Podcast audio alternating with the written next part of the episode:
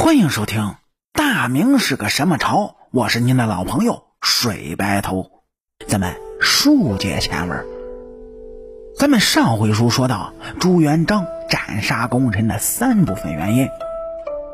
这第四点呢，哎，不可否认，就像汉武帝一样，朱元璋晚年这朝堂是为之一空。而且这这老朱也是越老越有疑心病。太祖春秋高，多猜忌。您各位想啊，权力它是可以异化人性的。可能年轻时的朱元璋本来呢就没那么残忍和猜忌，但是随着他一步步登上了权力的顶峰，以及在这个顶峰度过了那么漫长的岁月。他的思想以及个性，这势必就会受到很深的异化。朱元璋的寿命问题，同样也是值得我们注意的。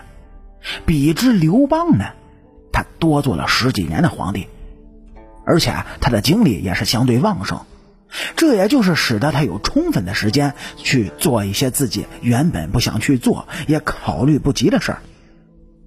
大权在握，高高在上的他。可以由着自己的性子和想法来折腾。从明初的一系列大案来看，其时间跨度还是相当大的。这就可以说明朱元璋起初呢，并没有一个全局的深入盘算，而且他有很多事情可能并非是事先策划好的，不过是头痛医头，想一出是一出罢了。虽然这些事情背后呢，往往都有一个相同的政治逻辑。第五点就是为自己即将接班的孙子着想。说是朱标死了之后，他的次子朱允文呢就被立为了皇太孙。您各位有的可能问了，为什么是次子呢？哎，因为他的长子啊早已经夭折了。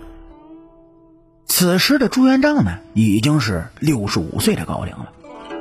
而朱允文却只有十五岁，而且他的个性是酷似他的父亲，人柔宽厚，甚至有过之而无不及。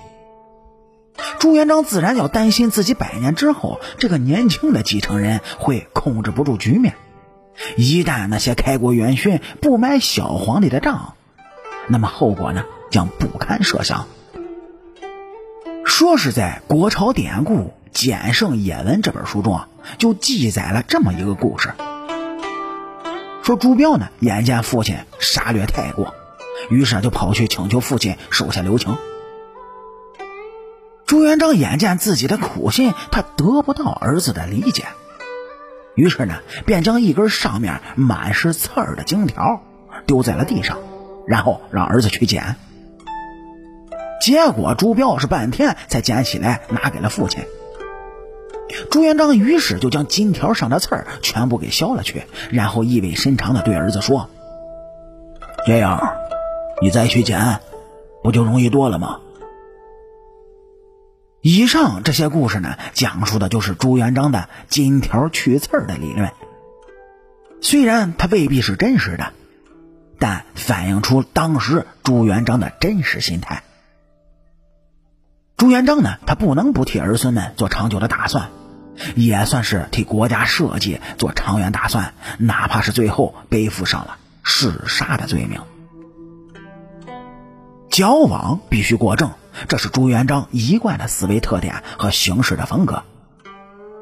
另外呢，还有一个长期不被人们所重视的方面，那就是朱元璋要彻底瓦解淮西集团的权力基础，使其在政治上永远不得翻身。您各位呢，应该也知道，朱元璋打天下靠的主要是淮西集团，治天下时也不能不考虑到树大根深的淮西集团政治影响。他蜘蛛阳线，便是为了不致引起淮西集团的强烈不满。然而，由于朱元璋为人刻薄，对下属要求严格，因此并不是很得人心。自己呢也非常明白这么一点儿。假如啊将来有人会站出来振臂一呼，用重力笼络淮西集团，那么到时朱家的江山就会很不稳固了。淮西集团多为乡党，又有通达天下的深厚情谊，所以互相容易买账，这是让朱元璋很头疼的地方。假如朱元璋只是将李善长、胡惟庸这样一两个头面人物清洗掉的话，那么将来还是不能不考虑换上淮西系的人，这样就等于是治标不治本，不能将隐患是彻底的清除。因此啊，朱元璋在有生之年，为了防患于未然，就必须将整个淮西集团是连根拔起，对于整个统治阶层来一次大换血，阶级呢以笼络各方，使统治阶级处于一种权力平衡的状态。后来发生的南北榜事件，就是朱元璋这一心态的又一反应，而且杀人还起到了立威的作用。好了，感谢您各位在收听故事的同时呢，能够帮主播点赞、评论、转发和订阅。我是您的老朋友水白头。大明是个什么朝？下期咱们接着聊。